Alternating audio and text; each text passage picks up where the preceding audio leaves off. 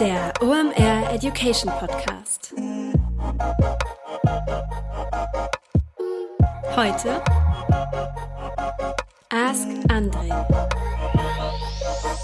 Es ist wieder Montag, Zeit für eine neue Folge OMR Education. Mein Name ist Rolf Herrmann, ich bin der Chefredakteur der OMR Reports und heute heißt es wieder Ask Andre. Das heißt, Mastermind Andre Alpa beantwortet wieder eure Online-Marketing-Fragen in dieser Episode. Bevor ich euch verrate, welche das sind, darf ich euch noch den Supporter der heutigen Episode vorstellen. Mit dabei in dieser Woche das Facebook-Update. Das durfte ich euch in den vergangenen Wochen schon mal empfehlen. Das ist ein Podcast, wie ihr wisst, der hat einen festen Platz auch auf meiner Playlist, denn da kann man richtig tolles Facebook-Wissen tanken. Ähm, der Podcast teilt sich in zwei verschiedene Formate. Einmal ein Interviewformat mit Jin Choi ist da der Host. Der interviewt da ähm, ja, bekannte Leute aus ähm, dem Digitalbereich. Da geht es eher um diese großen strategischen Sachen. Und dann gibt es auch noch ein richtiges Hands-on-Format. Das ist ein Kurzformat, das wird von Facebook-Mitarbeitern gemacht und die haben gerade was richtig Spannendes abgeschlossen. Da lohnt es sich also mal noch ein paar Episoden nachzuhören, denn die hatten einen Schwerpunktmonat zum Thema Instagram-Marketing. Ich sag euch mal kurz, was euch da erwartet. Chris Kastnoll, CEO von Pulse Advertising, war zu Gast. Außerdem geht's da um Branded Content von Instagram. Niklas Kroll, den kennt ihr aus dem OMR Playbook, war da zu Gast. Der ist äh, der Co-Founder von Kamushka. Und es geht um das Thema Instagram Shopping. Da ist also für jeden was dabei und es lohnt sich wirklich, diese vier Episoden mal durchzuhören. Da könnt ihr ganz viel Praxiswissen zum Thema Instagram tanken. Wo findet ihr den Podcast? Natürlich überall da, wo es Podcasts gibt oder ihr geht direkt auf die Landingpage. Da könnt ihr euch den auch besorgen. Das ist fb.me slash das Facebook-Update. Also am besten direkt abonnieren, ist ein richtig gutes Teil, da könnt ihr viel lernen. Viel Spaß dabei. Wir starten jetzt in die aktuelle Ask Andere Episode von dieser Woche. Darum geht es. André hat in dieser Woche wieder drei spannende Fragen für euch ausgesucht. Einmal geht es um das Thema Internationalisierung. Das heißt, wie schafft ihr den Markteintritt in einem, ja, für euch noch fremden Markt und wie stellt man das am besten an? Dann geht es um das Thema YouTube Advertising. Das heißt, einmal, wie kann ich da rauskriegen, wo eigentlich meine Video-Ads da ausgespielt werden? Und zum Schluss könnt ihr mal einen Rechenschieber rausholen, denn da geht es um das Thema Digital Analytics. Das heißt, einmal, dem wie André macht man eine Modellrechnung auf, wie man die verschiedenen KPIs durchgeht, bewertet, um dann zu entscheiden, wie man seine Facebook-Ads skalieren kann. Also mal Mal wieder ein bunter Strauß von Themen. Ich habe viel gelernt beim Durchhören und am Ende der Episode verrate ich euch natürlich wie immer, wer die drei glücklichen Gewinner des OMR Reports sind, denn wie ihr wisst, äh, bekommt ja jeder Fragesteller, dessen Frage es in einer Ask Andere Episode schafft, einen OMR Report seinem oder ihrer Wahl. Also vielen Dank, dass ihr uns die Fragen geschickt habt. Wir schalten jetzt nach Berlin zu Andre Alpa und freut euch auf die spannenden Antworten. Viel Spaß. Hallihallo, Hallöchen. Moin, moin. Ihr seid hier bei Ask André. Die folgende Frage kam vom Andy über Slack und ihr werdet schon merken, Slack ist ein bisschen länger schon nicht der Kanal, wie man uns für Ask André Fragen einschickt. Ähm, deswegen entschuldige Andy, dass ich so lange gebraucht habe, mich um diese Frage zu kümmern. Und manchmal gibt es so einen Stapel und dann ist es ein bisschen Pech, dass irgendwas länger hängen bleibt. Also insofern, ich hoffe, das wird dir trotzdem Spaß machen. Also, der Andi fragt. Ich habe eine Frage zum Thema Google Ads Kampagnen. Folgender Fall. Ich habe für einen Hotelkunden eine Display-Kampagne in Klammern, kein Remarketing, keine Videokampagne, Klammer zu, mit Targeting auf eine benutzerdefinierte Zielgruppe eingerichtet. Die Ausspielung erfolgt aber zu 90 Prozent über youtube.com. Prinzipiell habe ich kein Problem damit, dass ich YouTube, da ich YouTube schon für ein gutes Placement halte. Leider erhält man keine detaillierten Infos, bei welchen Videos oder Channels die Anzeigen ausgespielt werden. Ein Blick auf die Themen lässt jedoch vermuten, dass es sich dabei um, um Videos für Kinder handelt, in Klammern Cartoons, familienfreundliche TV-Sendungen etc. Klammer zu. Ich habe diese Themen ausgeschlossen mit dem Ergebnis, dass nun die Ausspielung über andere Themen aber immer noch zu 90 Prozent auf YouTube erfolgt. Ich bin kurz davor, youtube.com komplett auszuschließen. Soll ich YouTube eine Chance geben? Funktioniert es bei euren Display-Kampagnen? In Klammern kein Remarketing, keine Videokampagnen, Klammer zu. YouTube als Placement gut? Wenn ja, welche Best Practices habt ihr dafür? So, wir steigen ein. Also, wenn man im Display-Netzwerk bucht, ist es ja meistens drei, drei Elemente, mit denen man arbeitet, um zu gucken, wen man erwischt. Ähm, das erste ist die Zielgruppe, das zweite sind die Themen bzw. die Keywords und das dritte sind die Placements. Ähm, die Zielgruppe, da versuche ich halt eben ja, eine gewisse Altersrange zu triggern oder ich sage eine bestimmte Region oder etwas in der Art. Ähm, bei den Themen und Keywords ist es eben so, ich sage eben hier, das ist zum Thema Versicherung oder Altersvorsorge oder Fahrrad. Und bei Placements, da geht es eben um bestimmte Webseiten, auf denen die Werbung erscheinen oder nicht erscheinen soll. So, und so wie sich das für mich anhört, die Frage vom Andi, ist es eben so, dass er im Wesentlichen über diese Zielgruppe arbeitet ähm, und er eben über die Themen gar nicht so sehr eingeschränkt hat, beziehungsweise dann halt erst im zweiten Schritt, ähm, nachdem er quasi diese familienfreundlichen ähm, Sachen oder Cartoons familienfreundlichen Sachen ausgestellt hat. Ähm, grundsätzlich, ähm, äh, ich glaube ich, dass die, dass die Beobachtung vom Andi richtig ist. Also, dass man eben im, im Google Display Netzwerk ähm, häufig ähm, viele Placements auf youtube.com äh, bekommt. Ähm, man muss sich schon vor Augen führen, dass YouTube für Google das größte Abspielmedium ist. Ähm, und der Vorteil äh, von YouTube ist in dem Fall, innerhalb des Google Display Netzwerks, dass es dafür ungeheuer günstig ist. Das heißt, meine Vermutung wäre, dass der Andy bei seiner Kampagne, die er dort beschreibt, einen relativ niedrigen CPM äh, eingestellt hat. CPM, also ist, ist auf Englisch Cost per Mill, auf Deutsch TKP, Tausender Kontaktpreis. Das heißt, was der Andy bereit ist, für seinen Kunden da auszugeben pro tausend eingeblendete Werbe, äh, Werbeflächen. Also in dem Fall sind es ja äh, sozusagen keine Videokampagnen, sondern, ach, sag mal, Banner in, in einfachen Worten ausgedrückt. Ähm, mit anderen Worten, was ich sagen möchte zu, zu YouTube und zum Rest, es kann eben sein, dass andere Umfelder besser sein könnten äh, für den Andi, für, für, den, für dem Andi seinen Hotelkunden. Ähm, aber die werden wahrscheinlich auch eben deutlich teurer sein. Ähm, YouTube hat eine ungeheuer hohe Reichweite, ähm, also hat eben auch ähm, monströs großes Volumen, äh, wo es da, wo, wo es da eben, sagen wir mal, Werbung ausspielen kann. Ähm, insofern ist, ist gerade wenn man YouTube bebucht, Frequency Capping extrem wichtig, damit man eben sicherstellt, dass man nicht nur viele Menschen erreicht, sondern äh, dass man die auch immer oft genug erreicht, wenn man es eng targetet, wenn das eben so gewünscht ist.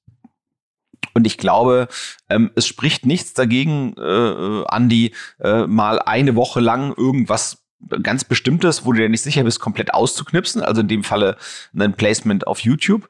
Äh, und man kann es ja dann immer wieder anmachen, immer dann, wenn man die Werbewirkung sich derer nicht sicher ist und dann eine gewisse Skepsis, eine begründete hat, äh, macht das total Sinn, das an und wieder auszuschalten.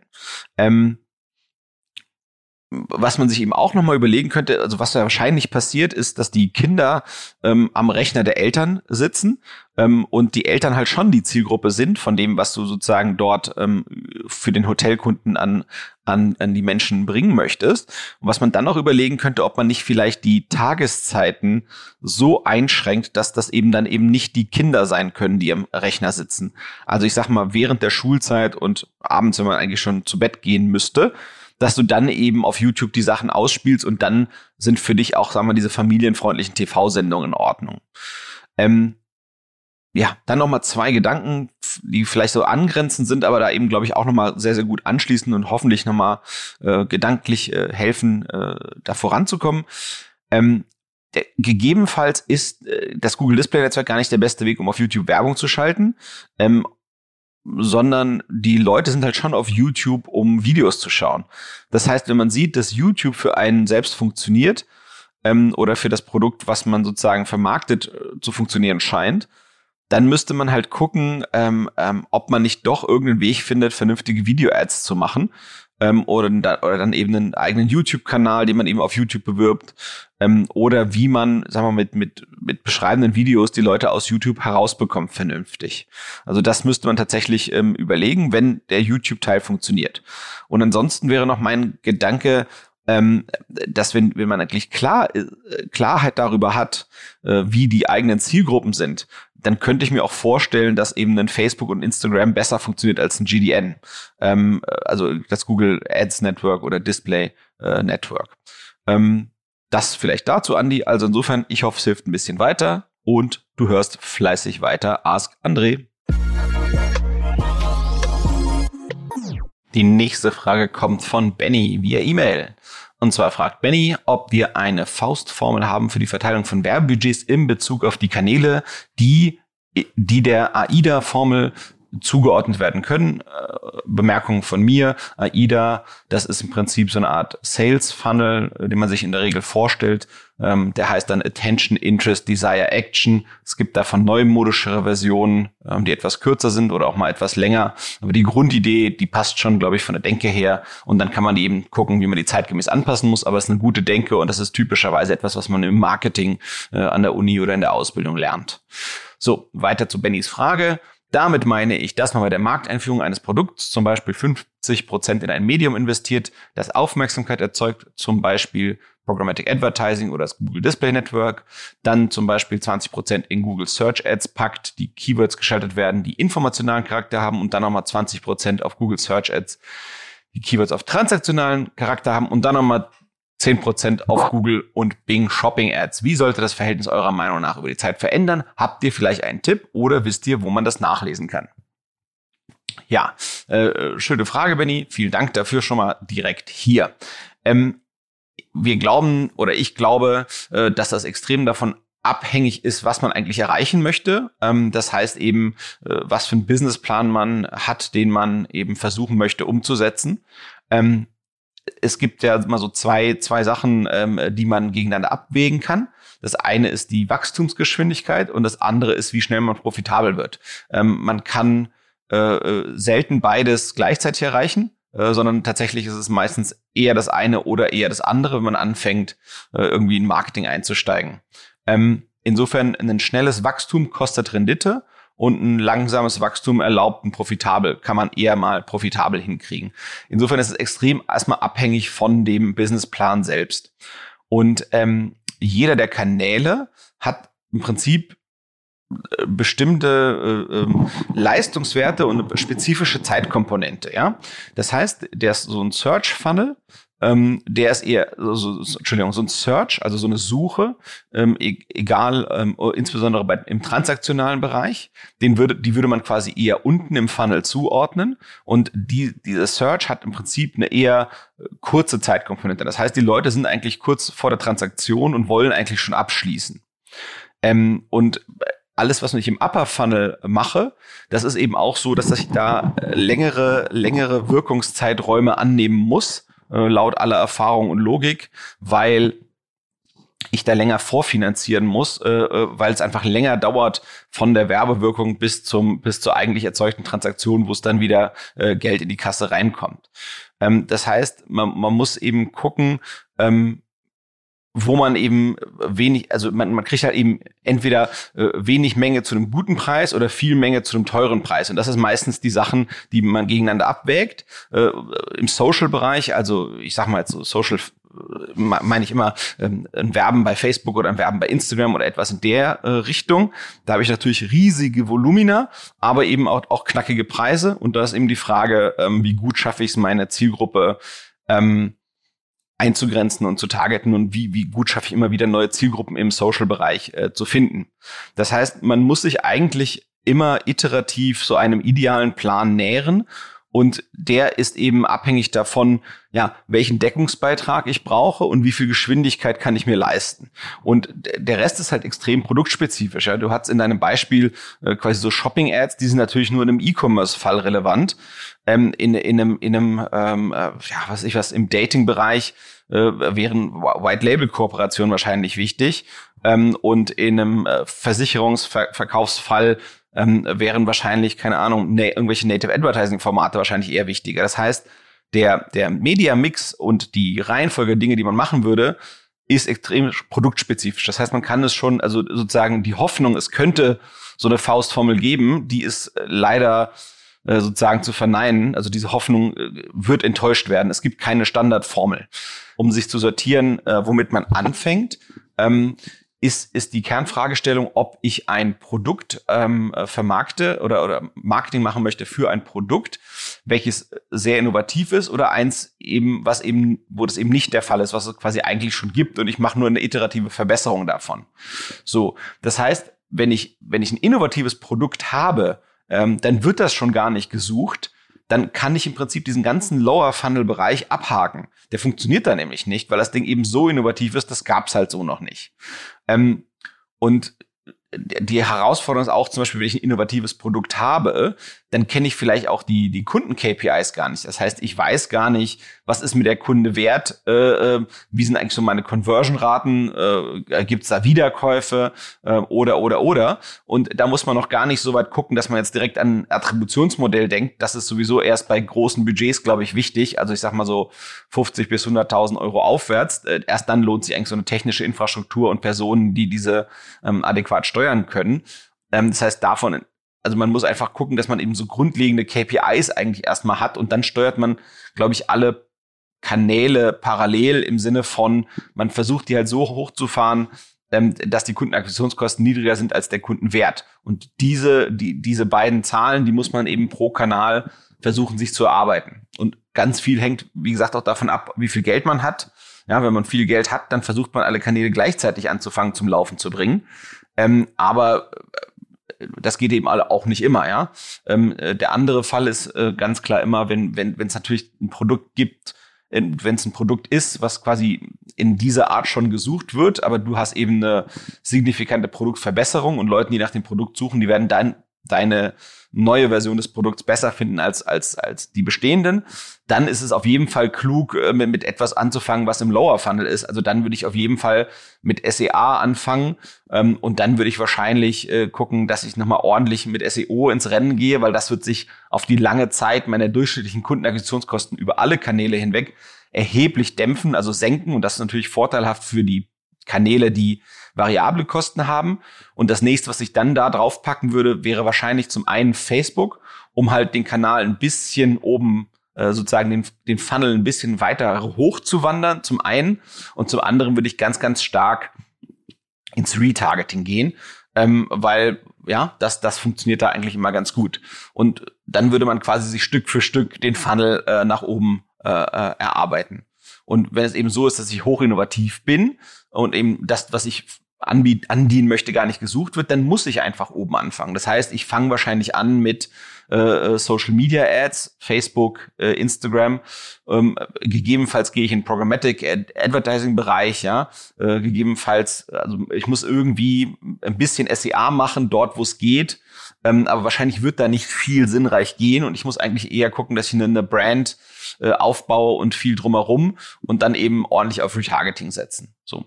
Also insofern, Benny, ich hoffe, das hilft ein bisschen weiter und hilft, die Gedanken zu sortieren und hilft, äh, die Gewichtung der Aufmerksamkeit und des Geldes richtig zu steuern für dich. Kurze Unterbrechung, dann geht es weiter mit den spannenden Antworten von André auf eure Fragen, denn wir haben einen weiteren Supporter in dieser Episode und das ist HubSpot. Ihr kennt HubSpot wahrscheinlich als All-in-One-Lösung, die mit eurer Unternehmensgröße weiter wächst, wenn es um die Themen CRM, Vertrieb, Marketing, Content Marketing oder Kundenservice geht. Daneben hat HubSpot auch noch einen Podcast und zwar The Digital Helpdesk. Jeden Dienstag kommt da eine neue Episode raus und das Ganze ist von dem Podcast-Team so eine Art ja irgendwie äh, Audio-Experimentierlabor, denn äh, es geht ja eigentlich um sämtliche Digitalthemen, die ihr euch vorstellen könnt.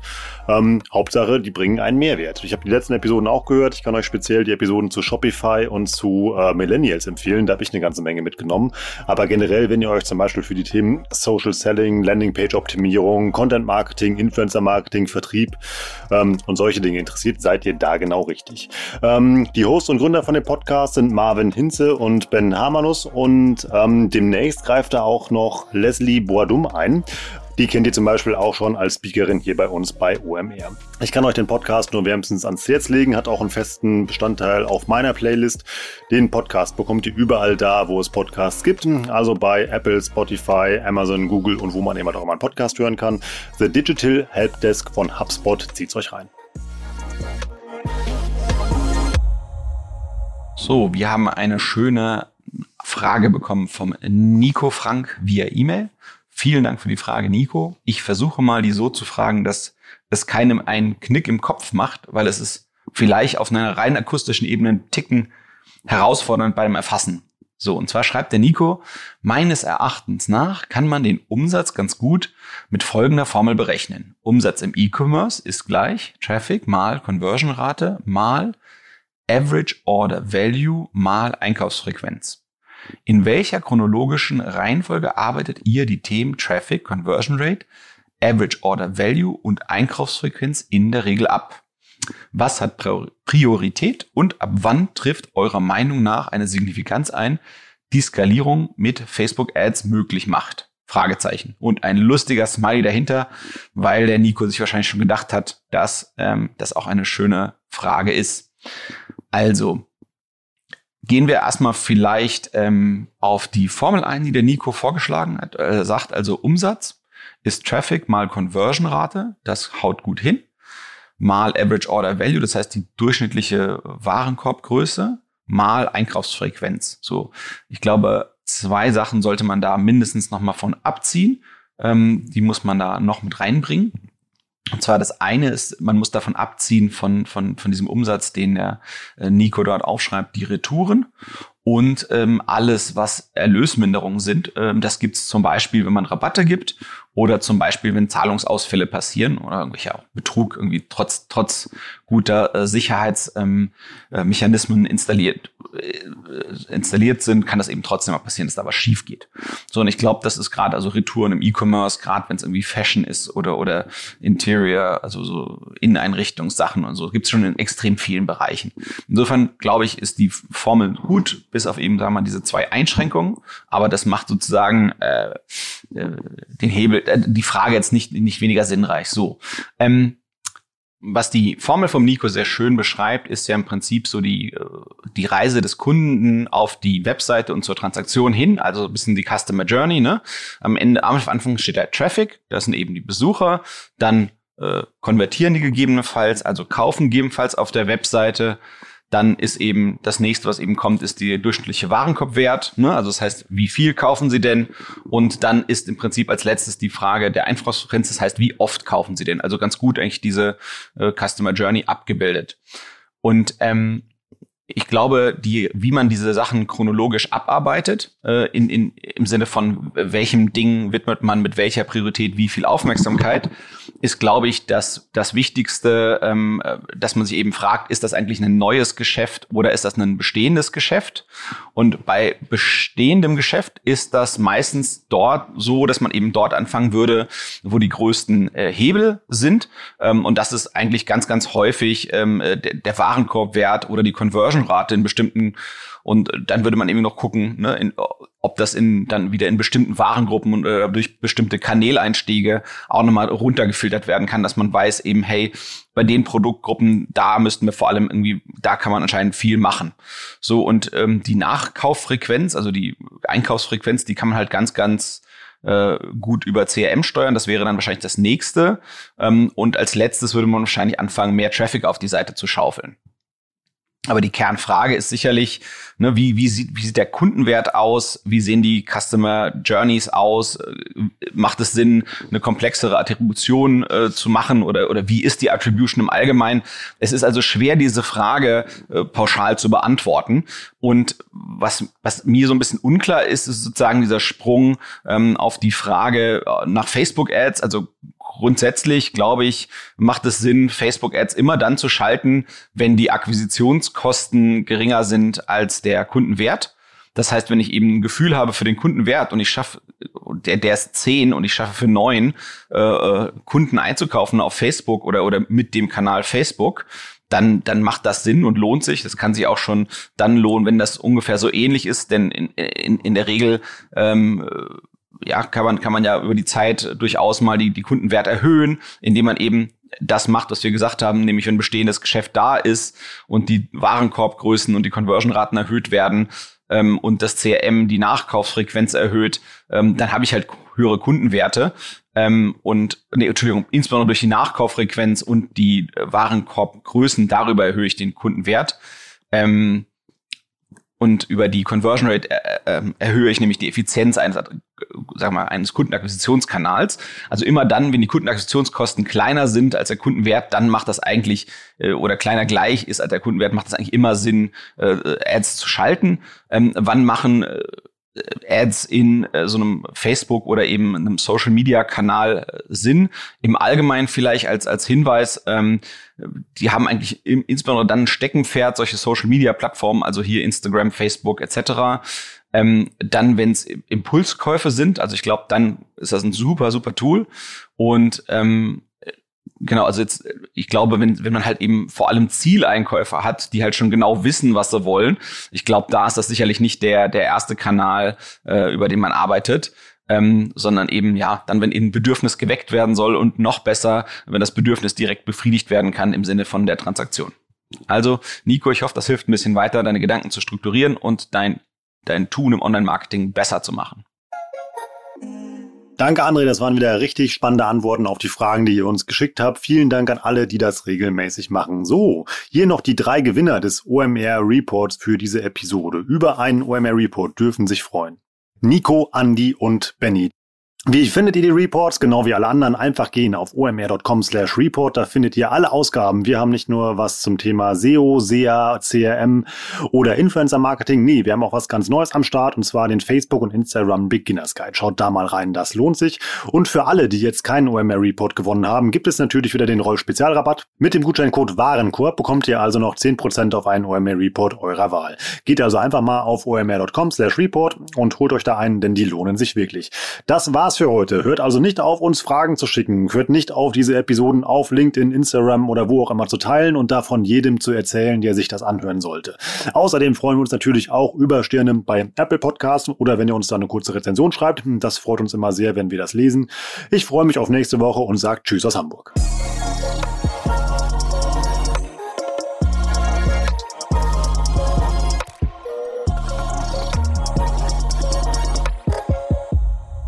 Dieser Podcast wird produziert von Podstars bei OMR.